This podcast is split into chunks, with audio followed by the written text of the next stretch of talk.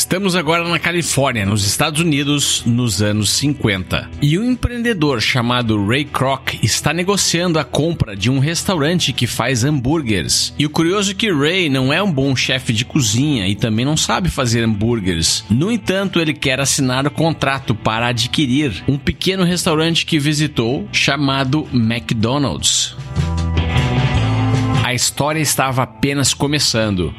Ele tinha um plano bem ambicioso para a lancheria que acabou de comprar. No entanto, Ray não foi trabalhar na lancheria McDonald's. Na verdade, ele não sabia nem fazer hambúrgueres. Ao invés disso, ele foi trabalhar no negócio McDonald's. Tanto que o escritório dele ficava a algumas quadras do restaurante. E lá não se faziam hambúrgueres e nem se fritavam batatas fritas. O escritório dele era o quartel-general e lá se faziam negócios. Então Ray trabalhou duro para criar um sistema e escalar a empresa que se tornou a maior cadeia de franchises de lancherias do mundo. O livro de hoje é o Mito do Empreendedor, escrito por Michael Gerber, um clássico dos negócios com conceitos que todos os empreendedores devem conhecer. E para ajudar o Resumo Cast a desvendar os insights dessa obra, eu trouxe o Luiz Gustavo, que fracassou em diversos negócios, leu o livro O Mito do Empreendedor porque queria buscar informações a respeito do que havia feito errado e fundou finalmente o seu quinto e mais bem-sucedido negócio, a agência Mito Mito. Isso mesmo, o nome da agência foi inspirado no livro, porque lá eles vivem, respiram e ensinam os clientes deles a desenvolverem os seus negócios baseado nas ideias desse livro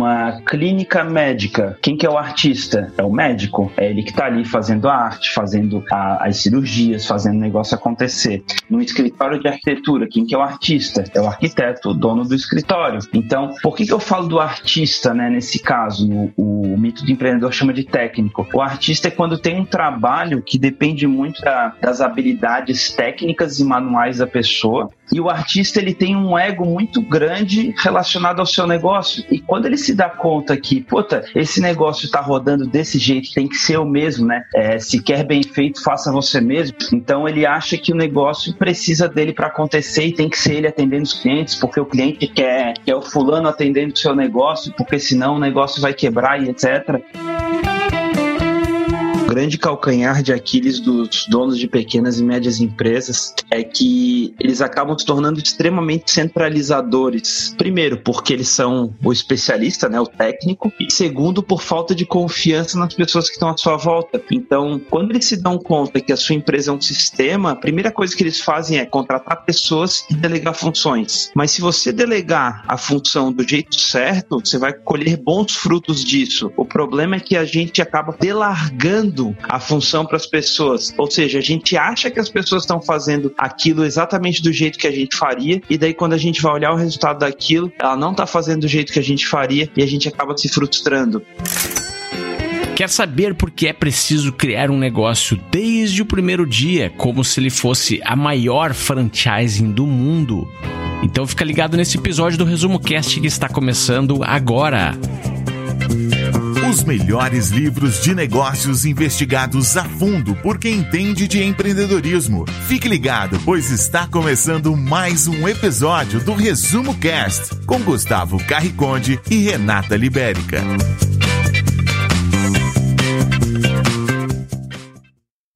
Michael Gerber ele é conhecido como o maior especialista de small business, né, de pequenas e médias empresas dos Estados Unidos. E é muito engraçado porque a gente teve a, a, oportunidade de se aproximar do Michael Gerber e ele se vende não como empresário, mas como um filósofo dos negócios. E a empresa dele é uma empresa de consultoria, de mentoring e coaching, né, que é a Emif Worldwide. Então, algumas curiosidades sobre o, o, Michael Gerber, ele também é mentor do Tim Ferriss, né, o autor do livro Trabalhe Quatro Horas por Semana, e de outros grandes negócios aí da atualidade, ele está sempre por trás ali, maquinando e ajudando os negócios a, a se desenvolverem Esse livro ele resolve um grande problema que ele fala que uma empresa ela deve ser um sistema independente do dono. Ou seja, da mesma forma que tu tens uma empresa, tu pode ter outras 5 mil empresas. E cada empresa ela deve ser um sistema totalmente replicável a tua empresa ela deve ser o intermédio entre uma carinha triste e uma carinha feliz. Então a pessoa chega com uma carinha triste na tua empresa, acontecem coisas lá dentro e ela tem que sair com uma carinha feliz. Os negócios que funcionam no formato de um sistema entregam consistentemente sempre o mesmo valor para os clientes. Isso é uma grande vantagem porque dá uma ideia de estrutura, uma ideia de organização e uma ideia de previsibilidade para o mercado. O oposto é o caos, onde cada vez o cliente recebe um padrão de serviço diferente. Então, se você tem um negócio e quando você está nele a entrega é boa, quando você sai a entrega não é boa mais, talvez você esteja precisando de um sistema replicável. O autor ele é muito fã do McDonald's e ele usa bastante esse exemplo, né? Ele é fã do McDonald's como sistema, não como criador de hambúrgueres, digamos assim. E ele fala, cara, imagina tu ter, tu chegar lá em Florianópolis, onde é a minha cidade, aí tu vai lá comer um hambúrguer, aí tu fala, legal, bom, gostei desse Big Mac, aí tu vai lá para Dubai visitar o Gustavo Carriconde e daí tu come lá um, um Big Mac que é completamente diferente do Big Mac que em Florianópolis. Então, ela deve ser replicável justamente para proporcionar a mesma experiência para o cliente cliente, independente de quantas vezes ou onde ele, onde ele vá na tua empresa. Ah, mas se eu tenho uma empresa que organiza festas, por exemplo, eu preciso entregar sempre a mesma festa para o cliente? Não, não é nada disso. O sistema precisa ser o mesmo a cada festa, desde do marketing até o momento em que o cliente entra em contato com você, até o momento que a venda é realizada, a contabilidade, enfim, o valor gerado pelo seu modelo de negócios é que precisa constantemente ser entregue com o mesmo padrão de qualidade eficiência e credibilidade. Mas o que é então o mito do empreendedor? O mito do empreendedor é o dono achar que ele precisa existir para a empresa estar tá operando. A pessoa acredita que pelo fato dela ser um técnico em alguma função, né, por exemplo, um chefe é, cria um restaurante, um publicitário abre uma agência, um programador abre uma empresa de software ou uma startup, por aí vai. Ele acha que isso é suficiente para ele ter sucesso. Ele acha que pelo fato dele ter um CNPJ no nome dele, ele já pode ser considerado um empresário. E o que, que o dono não entende entende é que a empresa deveria ser um sistema então é que nem o Robert Kiyosaki dizia, né, que você precisa usar o tempo de outras pessoas para o negócio crescer e por isso você precisa delegar as funções. Só que a função mais difícil de delegar é do dono, por isso que as pessoas passam por trabalho, porque o dono às vezes faz coisas do arco da velha para o negócio, pro negócio operar. Então, até dando um exemplo, no caso da própria agência Mito, né, como eu e meu sócio, o Evandro Mazuco, a gente é muito bom de venda e muito bom de marketing. A gente sempre achou que fosse muito difícil difícil conseguir delegar a parte comercial da empresa e a parte de operação, né? Aquela, aquela parte que é, entrega o serviço para o cliente. E hoje, graças a Deus, a gente tem uma equipe que consegue tocar isso para a gente, porque o livro ajudou a despertar esses insights para a gente e a gente está hoje olhando nossa empresa como sistema e, claro, aos poucos a empresa vai ajustando e tudo mais. Mas imagine que você está assistindo na TV um evento esportivo e começa a se sentir mal porque não está fazendo nenhum exercício, começa a se sentir sedentário. E aí já vai na loja de esportes, compra um tênis novo para fazer exercício, faz uma matrícula na academia, passa a se alimentar de forma mais saudável, até perde alguns quilos e um belo dia acorda desmotivado sem vontade de ir na academia, sem energia para se exercitar e com uma vontade tremenda de comer doces, frituras e tomar aquela cervejinha. Até parece que uma outra pessoa se instalou no seu corpo. E na verdade, é exatamente isso que aconteceu. No começo, o seu eu magro é que determinava a sua personalidade, a sua motivação e a sua energia. Depois, quando o seu eu gordo chegou, ele passou a ditar um padrão completamente diferente do seu comportamento. Se você nunca passou por isso, tenho certeza que conhece alguém que já passou. E isso não acontece só quando estamos tentando perder alguns quilos, mas também quando estamos tentando ser mais produtivos, aprender algo novo ou abrir um negócio. É como se tivéssemos várias versões de nós mesmos vivendo no nosso corpo. E o livro afirma que dentro de cada um de nós que tenta se aventurar no mundo dos negócios, existe o empreendedor, o administrador e o técnico. O empreendedor é aquele que visualizou a oportunidade, que sonhou com uma nova solução para um problema do mundo. O administrador é o cara que planeja, é quem zela pela ordem da casa. O técnico, o especialista em desenvolver métodos para fazer cada vez melhor suas tarefas. O grande problema aqui é que nem sempre esses perfis estão em equilíbrio o empreendedor, o administrador e o técnico, basicamente, na visão do Michael Gerber, o empreendedor é aquela pessoa que olha para frente, que está querendo é, ter a visão do negócio, que tem energia para mudar, que faz acontecer, que olha para o mercado, que vê o que está acontecendo e começa a fazer esses ajustes. O técnico é aquela pessoa que precisa entregar o serviço ou o produto prometido, então é aquela pessoa que tem que ser muito bom naquilo que ela se propõe a fazer. E o administrador é aquela pessoa que olha para o passado, ou seja, aquela pessoa que entende entende teus padrões e vai ajustando para que a gente consiga melhorar o futuro. Então, é, esses três, eles podem estar presentes na mesma pessoa ou não. Na verdade, toda empresa precisa dos três. A questão é que, segundo o autor, é muito difícil a mesma pessoa conseguir, por exemplo, olhar para frente e olhar para trás. Então, é, ela precisa compor a, a sociedade dela, ou pelo menos o quadro de funcionários com esses perfis. Por exemplo, eu e meu sócio, a gente é bom técnico e bom empreendedor. Então, a gente consegue olhar para frente, consegue executar o serviço, mas a gente é muito ruim administrador. Então, a, a, as primeiras vagas que a gente abriu foi, foram os nossos administradores, as pessoas que é, iam limpando a sujeira que a gente deixava no meio do caminho, digamos assim. Três personalidades travam uma batalha entre si, e para complicar ainda mais, cada uma delas quer ser o chefe, e o resultado disso é que nenhuma tem um chefe. E o conflito se agrava ainda mais, pois elas iniciaram um negócio em conjunto para se livrar de um chefe. O empreendedor é visionário, ele sempre enxerga oportunidades, ele é sonhador, cheio de energia e vive no futuro. Mas todo empreendedor é controlador, pois a tarefa dele é trazer as pessoas para o futuro que ele visualizou, e isso requer uma persuasão e técnicas de convencimento.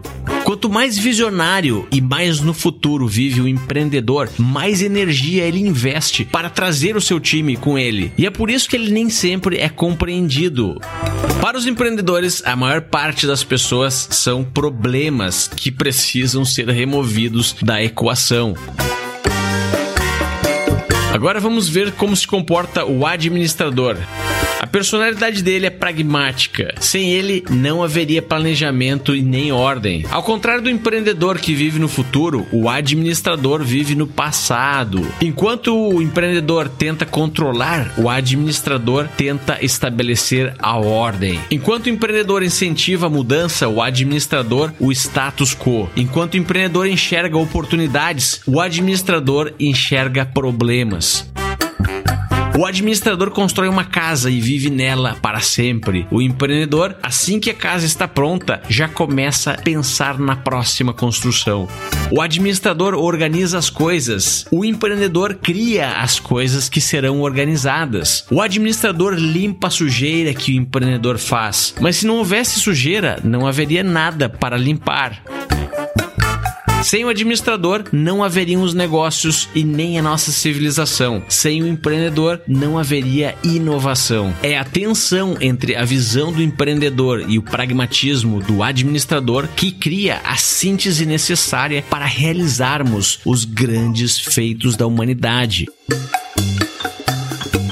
Por último, vamos analisar o técnico. Ele é o mão na massa. Se quiser bem feito, faça você mesmo. Ele sempre diz essa frase. Ele não vive no passado e nem no futuro. Ele vive no presente. Ele adora sentir e fazer as coisas. E desde que esteja trabalhando, desde que ele tenha um emprego, ele está feliz. Mas ele só consegue trabalhar em uma coisa de cada vez e fica só confortável quando está no controle da linha de produção. E é por esse motivo que ele se sente ameaçado por quem tenta modificar a linha de produção. Para o técnico, raciocinar é improdutivo, a não ser que seja raciocinar sobre o trabalho que ele está executando. O técnico não está interessado em ideia e sim na execução. Para ele, as ideias precisam ser transformadas em metodologia para que tenha algum valor. E ele sabe que se não fosse por ele, o mundo estaria cheio de sonhadores, mas com um montão de trabalho pendente todos atrapalham o técnico. O empreendedor sempre vem com uma ideia mirabolante para ser executada e tira o foco naquilo que precisa ser feito. O administrador está sempre tentando impor ordem ao trabalho do técnico e confiná-lo a apenas uma parte do sistema.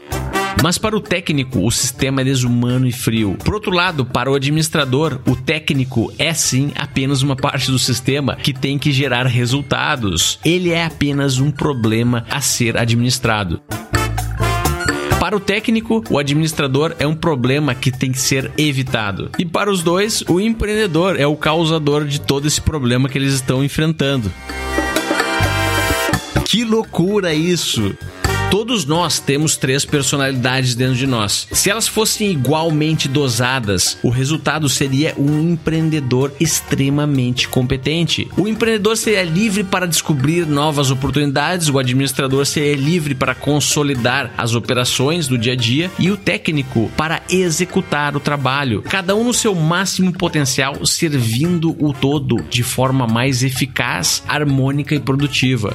Mas de acordo com o autor, depois de analisar milhares de empreendedores, muitíssimos poucos têm o equilíbrio entre as três personalidades. O empreendedor acorda com uma visão, o administrador diz essa não, e o técnico começa a trabalhar imediatamente, enquanto os outros dois discutem. Mas ele trabalha não para perseguir o sonho do empreendedor, e sim para tomar as rédeas do negócio e se livrar do chefe administrador. Mas agora temos um problema, porque quem está no volante é a pessoa errada. Para ele, o sonho se realizou. O chefe está morto, mas para o negócio é um desastre, pois o técnico está no controle. Entre os que chegam no mundo dos negócios, poucos são abençoados com tal equilíbrio. O pequeno empresário típico é 10% empreendedor, 20% administrador e 70% técnico.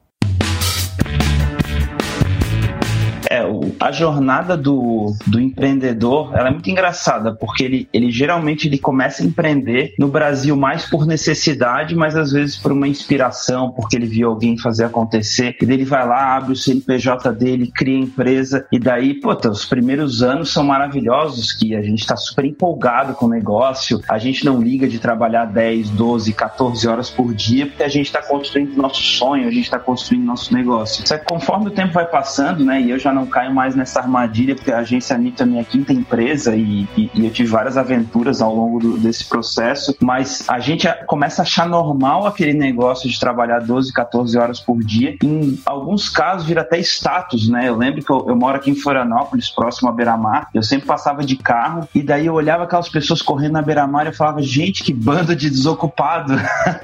e depois que eu li o livro, eu comecei a, a admirar essas pessoas que 10 horas da manhã ou 2 horas da tarde estavam correndo na beira-mar, numa boa. Então, é muito comum no começo a gente estar tá super empolgado e querer fazer acontecer, só que conforme o tempo vai passando, essas 12, 14 horas por dia vão minando a nossa saúde e a gente não consegue mais entregar com aquele nível de qualidade. E daí é quando o empreendedor tem aquela brilhante ideia de contratar alguém para ajudar ele. E daí ele contrata uma pessoa e treina aquela pessoa e a pessoa pega as coisas rápido e aquela pessoa começa a ter né? Até no, no próprio livro ele, dá, ele cita o exemplo da Sara, que a Sara contratou um braço direito e aquela braço direito começa a trabalhar e fazer acontecer, ou seja, aquelas 10, 12, 14 horas por dia que o empreendedor trabalhava no começo, esse braço direito começa a trabalhar e ele começa a nem saber mais quanto de dinheiro tem na empresa, nem saber mais o que, que os clientes estão achando da empresa, porque esse braço direito vai fazendo tudo.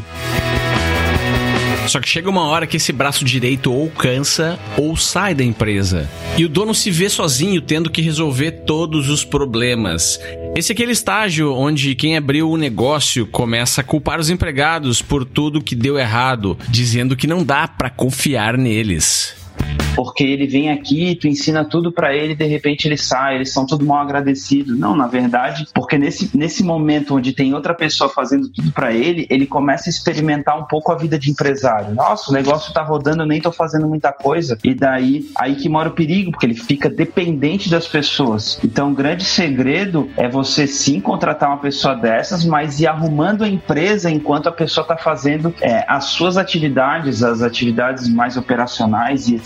Enquanto isso, você vai arrumando os processos da empresa, vai criando os POPs, para que a empresa consiga se sustentar na ausência dessa pessoa caso ela saia. Então, o empreendedor acaba ficando frustrado e ele fala: Não, quer saber? Eu vou fazer eu mesmo, não vou contratar ninguém, vou manter meu negócio pequeno. Né? Aqui no Brasil, eles usam a desculpa: Ah, eu, eu vou manter minha empresa no simples, porque daí eu não pago tanto, tanto imposto. O que na verdade é um medo por trás desses empreendedores de crescer, de contratar, de fazer acontecer, de assumir riscos, assumir riscos calculados, né? Não riscos que a gente brinca meio porra louca, assim, ah, não, vou assumir risco porque eu vou assumir risco. Não, gente, é risco calculado. Saber, por exemplo, vai fazer um empréstimo para a empresa, vai contratar um investidor para sua startup, não faça isso no desespero.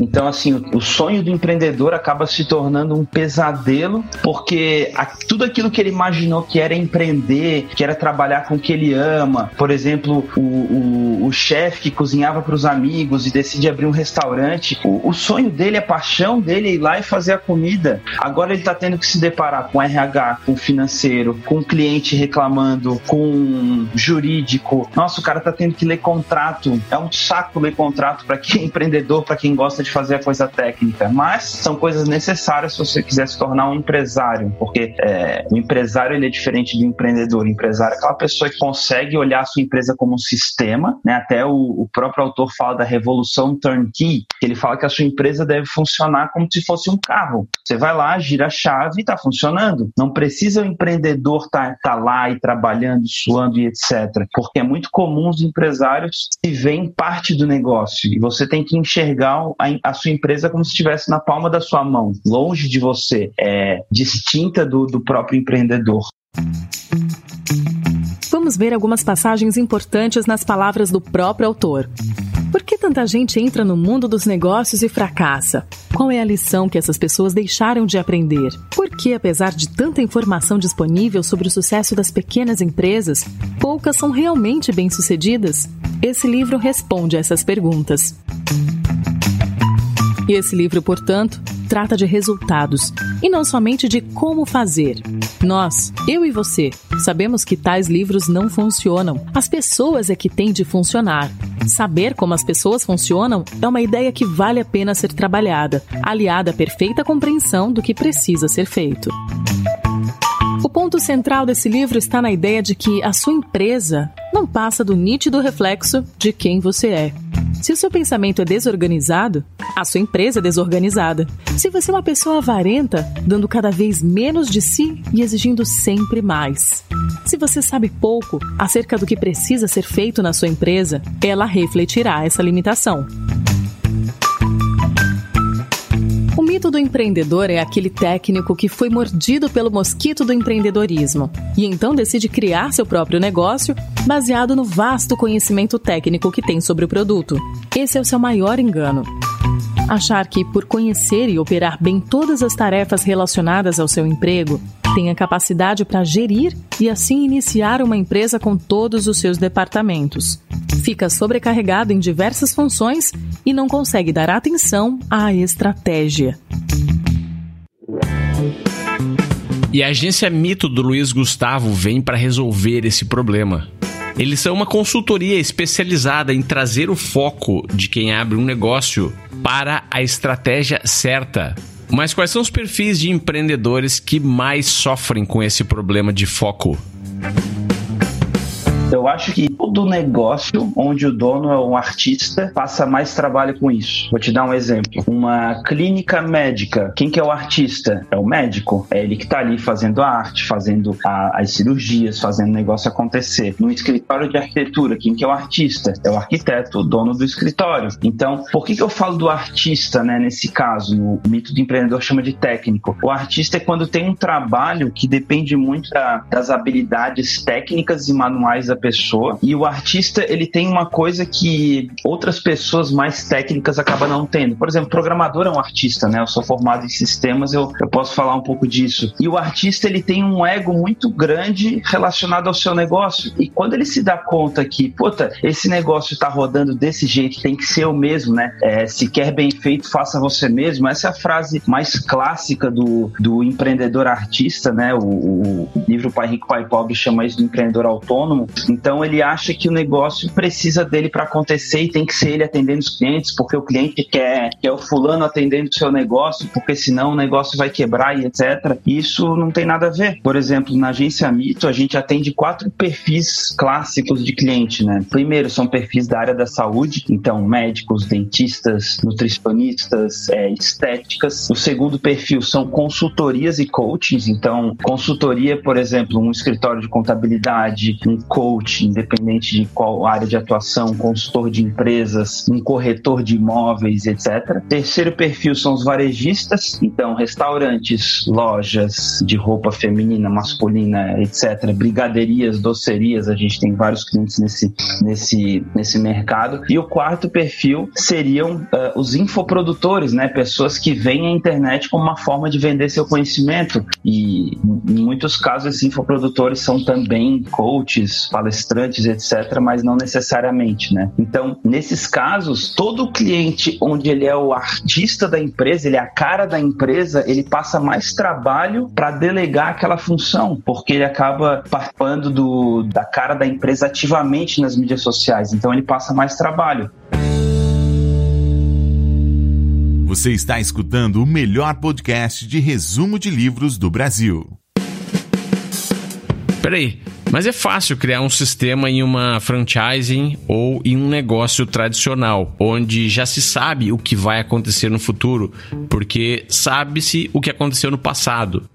Quem abre um restaurante pode estimar mais ou menos qual é que vai ser o tráfego de pessoas naquele restaurante em determinado dia. Também pode estimar, considerando os custos que já são conhecidos, a receita do restaurante. Mas aqueles negócios disruptivos que estão começando e que não se tem um passado para se comparar. Por exemplo, o Uber já foi uma pequena empresa e só conseguiu crescer, só conseguiu se você gosta de assistir vídeos gratuitos sobre livros para empreendedores, sabia que já estão disponíveis no canal do YouTube do Resumo Cast os resumos dos livros em vídeo dos últimos episódios da temporada 3 Basta abrir o seu aplicativo do YouTube ou o site do YouTube no seu computador e procurar pelo nosso canal digitando Resumo Cast.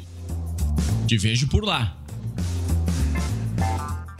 assumir a dimensão que assumiu hoje, porque eles fizeram muita experimentação. Eles começaram errado, mudaram o foco e a estratégia diversas vezes, pivotaram, aprenderam e, por consequência, conseguiram evoluir. Como é que a gente traz agora os ensinamentos desse livro para um contexto onde é muito difícil criar um sistema? Talvez até a criação do sistema não seja a melhor opção naquele momento inicial da startup. Uma coisa que a gente fala para os nossos colaboradores com bastante frequência é, cara, aceita a mudança porque ela é permanente. Então, enquanto nosso negócio não tiver, não for um negócio grande, sólido, replicável, etc., esquece. E, putz, a gente está num ambiente que, querendo ou não, por mais que seja uma agência, que é um negócio é, visivelmente tradicional, a gente está no mercado de inovação, porque a cada seis meses a dinâmica de buscar resultado pelas mídias sociais muda completamente. Então, a gente é uma startup a gente precisa ter processos que, assim, algumas coisas são. É, a gente pode fazer POPs, por exemplo, revisão de texto, é, sei lá, gestão dos projetos. Isso daí a gente consegue criar os POPs. Mas, cara, por exemplo, como fazer uma campanha de vendas pelo Facebook, se eu fizer isso hoje, daqui a. Eu posso trazer o conceito, mas se eu fizer isso aqui hoje, daqui a seis meses vou ter que fazer de novo esse, esse processo.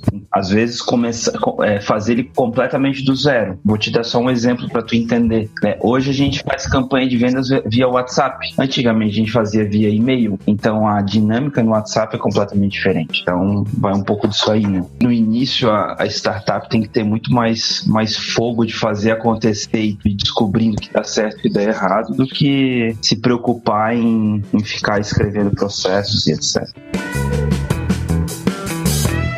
Já ouviu falar de organograma? É aquele desenho cheio de caixinhas onde você coloca os cargos importantes da sua empresa.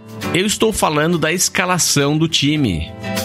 E é um engano achar que uma pequena empresa não precisa de um organograma pois ele descreve as funções que precisam ser executadas e não podem ser ignoradas. Então, no começo, os sócios fundadores originais ficarão responsáveis por mais de um cargo. E algumas vezes o dono de um pequeno negócio, na verdade, é responsável por todos os cargos da empresa. Mas a ideia é ter claro quais são as funções que serão executadas desde o começo, porque assim que a empresa for crescendo, será mais fácil entender a estratégia de expansão e alocar os funcionários certos com as qualidades esperadas para o que precisa ser feito organograma é, é a representação da visão da empresa através de funções. Então, a gente sempre divide em funções estratégicas, táticas e operacionais, sendo as operacionais aquelas que entregam o trabalho, né, que executam o trabalho. O técnico é a nível de gerência, né, em nível de gerência, ou seja, aquelas pessoas que vão conduzir o trabalho adiante. E a visão, né, de, de diretoria, de que nem no inglês falam do C-level, são as pessoas que vão ditar o norte da empresa. Então, por exemplo, a gente, quando começou a agência Mito, eu e meu sócio Evandro, foi muito engraçado. A gente desenhou organograma e ele é muito parecido com como é o organograma hoje, apesar do organograma mudar a cada dois meses. Mas a gente olhou assim: do centro para a esquerda é o Evandro, do centro para a direita é o Gustavo. Ou seja, a gente sentava em todas aquelas caixinhas e conforme a empresa foi crescendo, a gente falou: cara, agora a gente precisa de alguém para sentar na caixinha do design. Agora a gente precisa de, um, de alguém para sentar na caixinha do administrador, do financeiro, do gestor de projetos, do redator e por aí vai. Então a empresa foi crescendo nesse, nesse sentido. E o, o próprio autor, o Michael Gerber, ele tem um outro livro que se chama A Pequena Empresa Mais Bem Sucedida do Mundo. Ele ensina como fazer organograma e como tu distribuir a tua empresa com, conforme ela for uma empresa pequena. E basicamente ele divide a empresa em três grandes áreas, né? Que dependendo do negócio ela pode mudar. Mas seria uma área de negócios, ou seja, a área de marketing e vendas, né, de atração e conversão de clientes. Tem a outra área que é a operação, né, ou seja, a área que cria o produto ou que entrega o serviço. E tem a outra área que ele chama de área de administração, que é o, o jurídico, o financeiro, a administração por si só, o RH e por aí vai. Então ele consegue dividir o organograma desses, desses, nesses três pilares e foi assim que a gente fez nosso primeiro organograma e tá aí até hoje, né? Hoje a gente está contratando uma consultoria de RH para dar um, um upgrade no nosso organograma mas via de regra ele, ele acaba tá, estando muito parecido com como ele era quando a gente começou.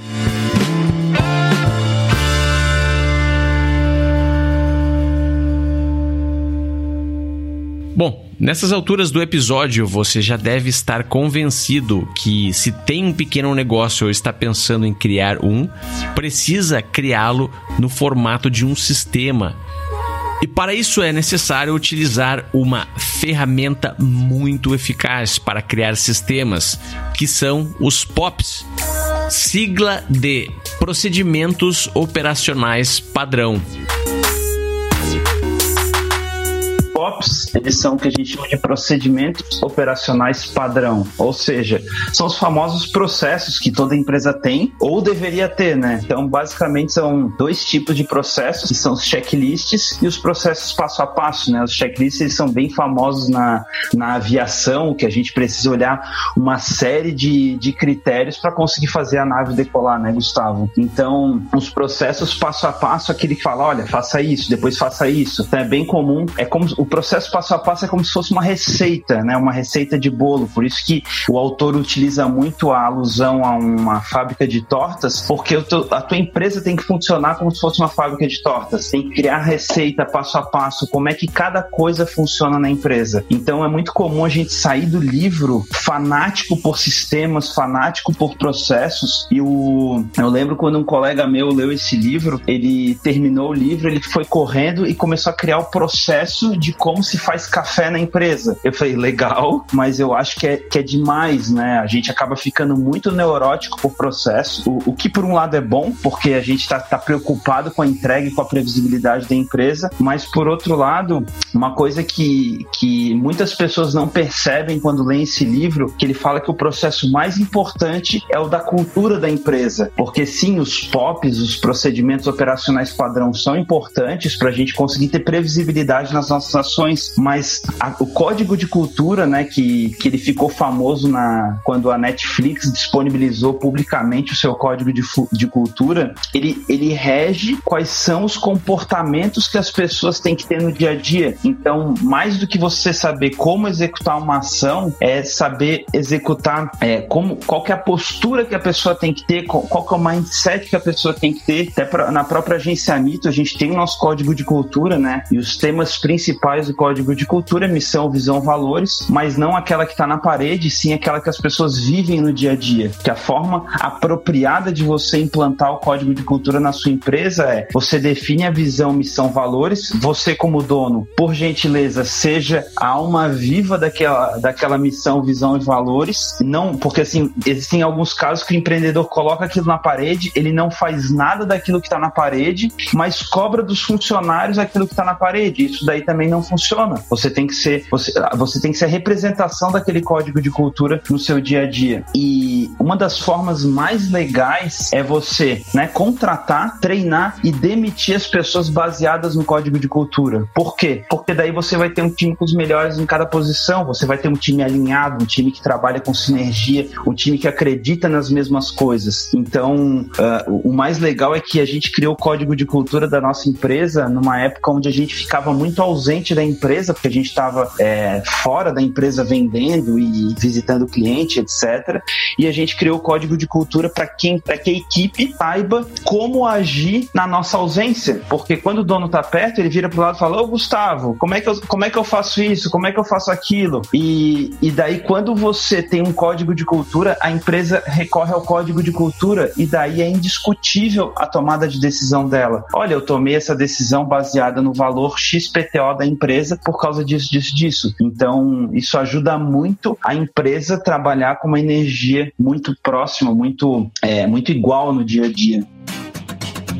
Uma coisa que a gente, é, que a gente vê os POPs na área comercial, eles ajudam muito, porque sabe exatamente o que fazer na hora que tu vai fazer. Por exemplo, um POP bem famoso, que é o Spin Selling. Ele fala do, do SPIN, né, que é situação, problema, implicação e necessidade, é uma forma, é um processo de venda, porque a gente sempre vê o, o vendedor como um artista na empresa e, na verdade, se tu seguir um processo, a tendência de tu encontrar padrões e melhorar esse processo e poder é, chegar no estado da arte é muito maior, né? Então, isso vai ajudar, claro, no teu processo comercial. Uma coisa que a gente fala muito na agência Mito é que marketing digital é muito mais engenharia do que criatividade. E engenharia é você entender um padrão e ter um plano de ação para aquele padrão. E esse, plan e esse plano de ação ele sempre tem que responder de uma forma parecida.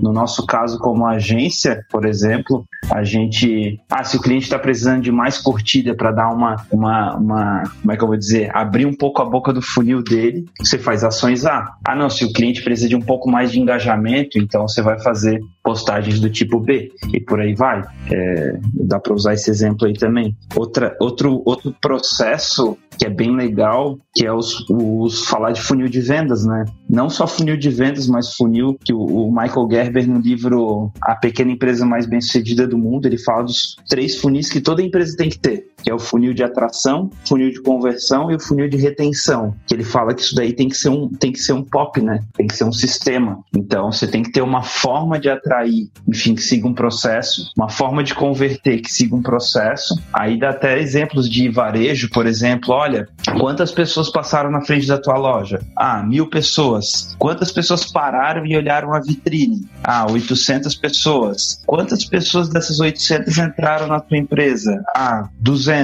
Ah, dessas que entraram, quantas que pediram para provar algum produto? E por aí vai. Vai tratando toda, toda a empresa como se fosse um grande funil.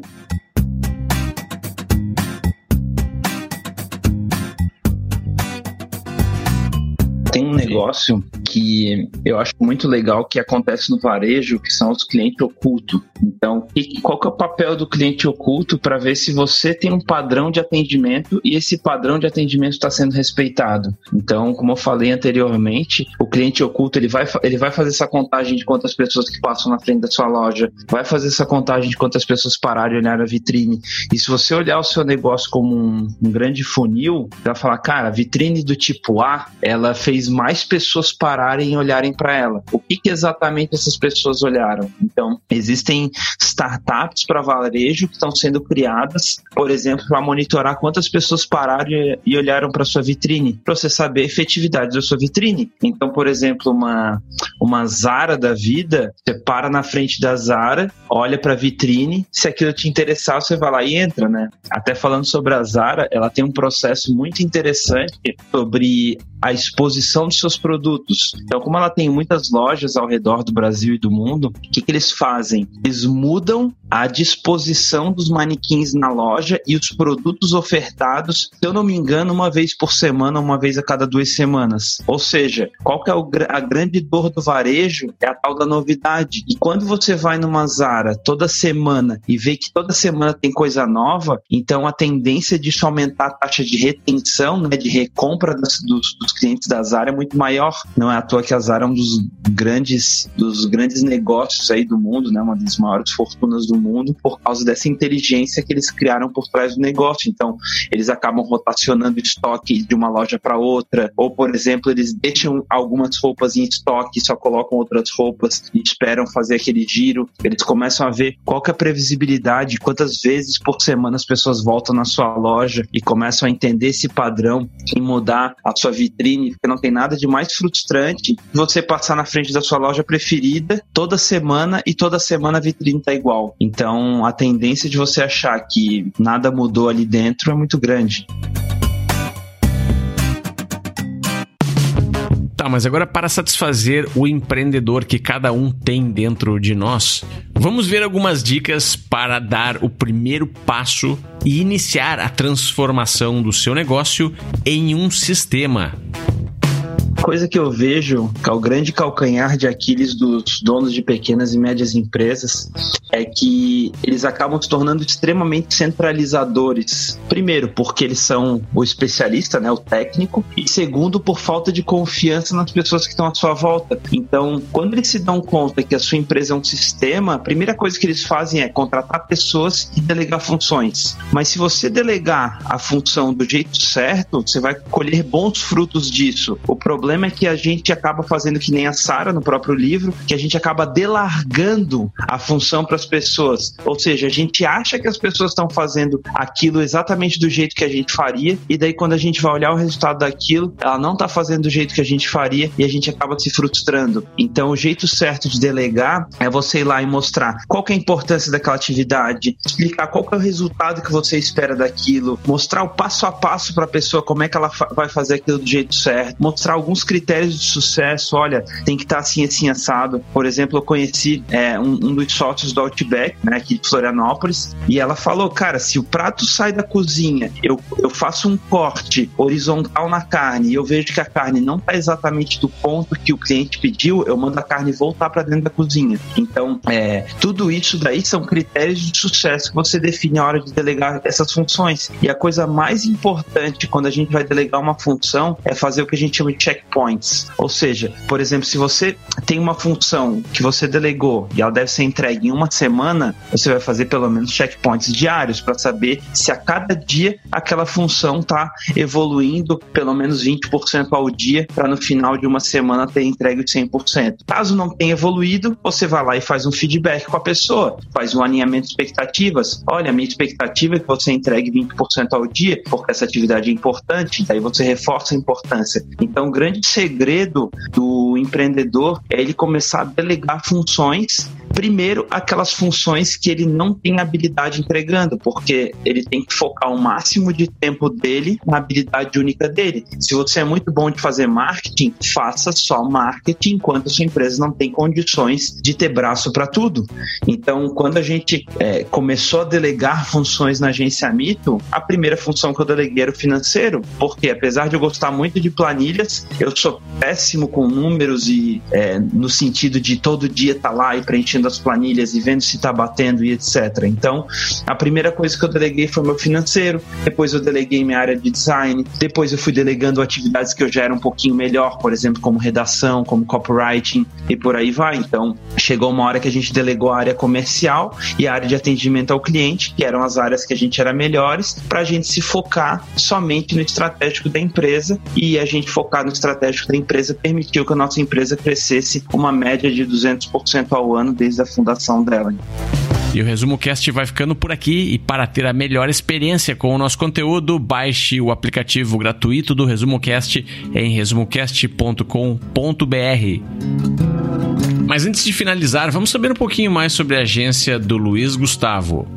Bom, a agência Mi, ela começou muito antes da própria fundação da agência. A gente montou um portal de cursos online em 2012.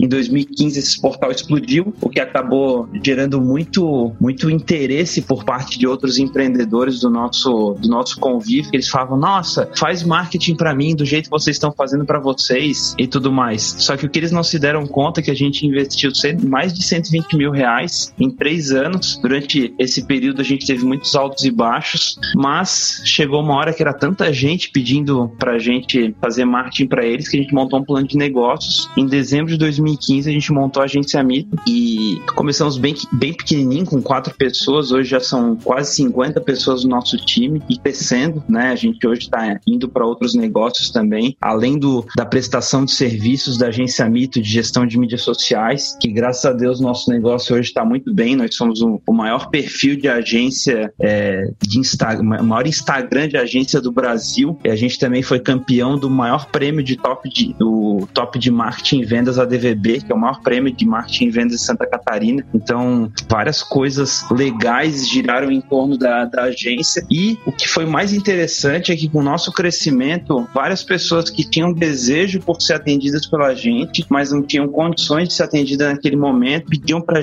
é, ensinar para elas alguma coisa que a gente eles pudessem fazer enquanto o negócio deles não tinha condições de contratar uma agência do nosso porte. E daí a gente criou nossos cursos online. Então hoje a gente tem diversos cursos, tem e-books, etc. Mas eu poderia destacar talvez um dos nossos queridinhos, o nosso curso chamado Conversão Espartana, que a gente ensina a metodologia por trás do que a gente fez passo a passo para ganhar o prêmio Top de Marketing e Vendas da DVB, né? Que a gente cresceu quase 300% em, em um ano por conta de algumas estratégias que a gente aplicou da forma como a gente transforma seguidores em clientes. Inclusive, a gente está lançando um outro curso chamado Lanças da Influência, que a gente explica passo a passo o que, que uma empresa tem que fazer, quais são os gatilhos que ela vai acionar na sua audiência para que a audiência comece a perceber ela como uma autoridade e ela possa vender todos os dias e viver do fluxo que vem da internet. Porque não é incomum os nossos clientes hoje falarem que, nossa, hoje o Instagram e o Facebook representam mais de 50% 100% das minhas vendas, em alguns casos mais de 80% das vendas dos, dos seus próprios negócios. Então, é, sou suspeito para falar dos resultados das mídias sociais nos negócios. E se você tiver interesse, você pode acompanhar lá nosso Instagram, arroba agência Mito. A gente posta vídeos e dicas diariamente e você pode estar acessando lá, interagindo com a gente, fazendo perguntas e eu espero que você também goste do conteúdo, assim como a gente gosta do Resumo Cast. É, espero que você goste do nosso conteúdo sobre mídias sociais, sobre negócios. Para conhecer os cursos da Agência Mito, visite resumocast.com.br barra Agência Mito. O link está na descrição desse episódio.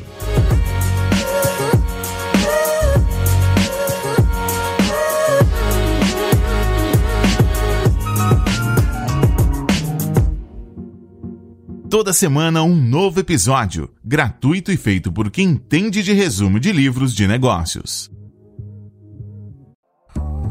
Se você gosta de assistir vídeos gratuitos sobre livros para empreendedores, sabia que já estão disponíveis no canal do YouTube do Resumo Cast os resumos dos livros em vídeo dos últimos episódios da temporada 3 Basta abrir o seu aplicativo do YouTube ou o site do YouTube no seu computador e procurar pelo nosso canal digitando Resumo Cast.